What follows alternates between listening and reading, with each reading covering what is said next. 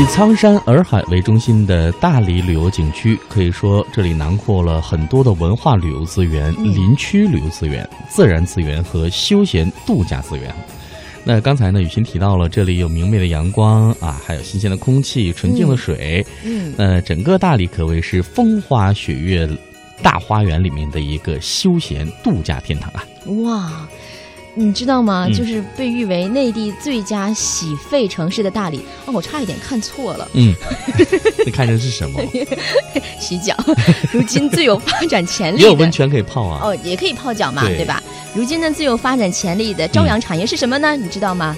那我还真不知道啊，呢。那就是在这样的一个风花雪月的大环境里，旅游和农业相互牵手，在苍山洱海之间崛起了一个个花海景观。哎，这还蛮特别的哈。嗯，这马上三月到了，对这花儿呢开始怒放。我觉得在云南，这花不能形容绽放，一定要是怒放的那种，对对对，真的是一撮一撮的哈，特别好看。一撮一撮的。好啦，那接下来我们跟随记者亚萍和大理台的白宇来感受大呃大理的云海芳芳草啊嗯，啊，这里的花海景观呢，着实是非常的好看。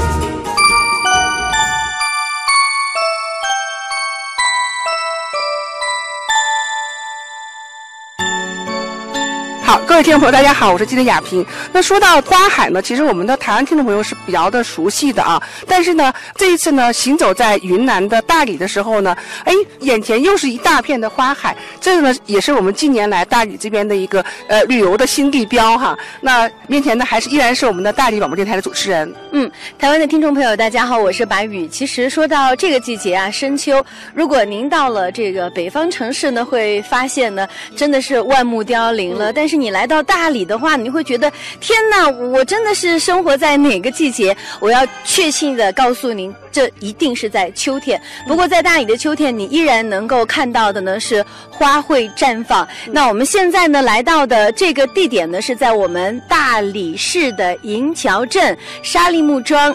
那下面的时间呢，我们就请郑总呢为我们介绍一下。台湾的听众大家好，呃，我是大理云海芳草的这个规划师，啊、我姓郑。好，那郑总，你看啊，我们面前有这么多的花海，我们就一起走到花丛中，好不好？好的，好的。好，郑总，那你看我们置身在这样的一个非常浪漫、非常美丽的这个花海中间哈，那亚萍也非常想了解到，呃，当初的时候您是怎么样想到说在大理这边去跟花花草草打交道？之前您是做什么？呃，我之前一直在从事这个规划和建筑设计，那么原本来到大理呢，也是为了一个静下来能生活，啊、把时间更多的回归到生活当中吧。呃，后面呢，发现呢，就是说，呃，其实种花并不是我最早的一个初衷，嗯，啊、而是我们看到我们的大陆部分呢，很多的这个传统村落啊，嗯。在不断的消失，嗯。那可能跟我的专业有关系，嗯。所以说呢，就开始从事到一个本土设计或乡土设计和乡建保护的这么一个工作当中。嗯。那么在这个乡建的保护工作当中呢，又发现了，其实我们在一味的提出保护的同时，其实并不能根本解决到我们这个传统村落这个这个保护的实际的一些作用。所以说。啊，萌发了以产业思路来保护我们的古村落。嗯，啊，所以说呢，首先要农民先富了。嗯，啊，确保他们的这个这个利益。嗯，然后我们才能去谈保护，让村民有更多的就产生自我的造血功能。嗯，啊，是这样的。嗯呃，哪一年开始啊？然后您的这样的一个想法就开始落地了呢？呃，大概是萌发这个想法，大概是在三年前，因为我来大理已经有六年多的时间了吧。嗯但是一下让你丢掉你的原来的这样的一个专业。呃，原来的专业可以这么说吧，就是说，可能我们在城市里头，像我们这样的专业已经非常多了，很非常优秀的设计师也很多。是，嗯但是我们的相见很空白，嗯啊，更需要设计师去投身到我们的农村当中，我们的乡间、我们的传统、我们的文化，嗯啊，我们的挖掘、我们和保护，啊，所以说更多的是从从事这一方面。后面是通过这个保护过程当中，发现我们如何更实际、更有效的来保护我们村落。我觉得先解决我们的这个呃老百姓的这个利益关系啊，利益结构关系。然后，于是呢，我们就说，现在我们的村庄很多都属于那种，呃，留守空空守的老人和儿童居多，基本上农村的空心化程度非常的高。呃，这个呢，我们的农田很多都在荒芜。啊，那么我们可以做一些传统这个农业的产业升级，那么结合我们的这个大理的旅游优势，把大地景观和旅游资源结合起来，这是一方面。另外一方面呢，这个村子，因为我们这个花海是把整个村子包围在当中了，啊，就是说这个村子是整整片花海中间，所以说呢，这个当时我们又萌发了一种想法，能不能通过我们的旧村改造、传统村落保护。那么，把我们的文化产业。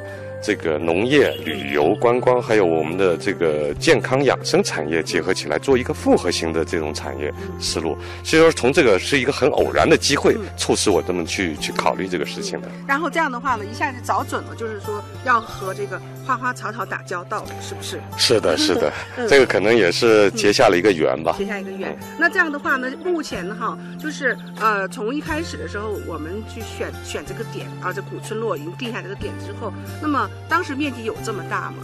哎呦，当时根本就没想过做那么大，只是想把这个村子把它给做好，然后保护好。那么后面就发现了，就是说，哎，这个整个土地现在闲置的情况比较严重。那么我们能不能利用这片那么好的良田，然后去做一些高效的农业和高附加值的农业，来增加农民的一些部分的收入？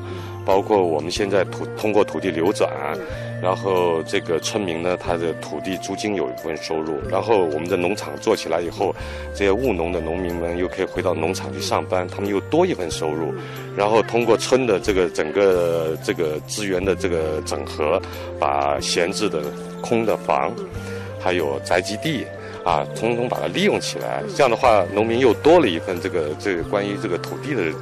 和这个房产这方面的收入，现在目前的规模有多少？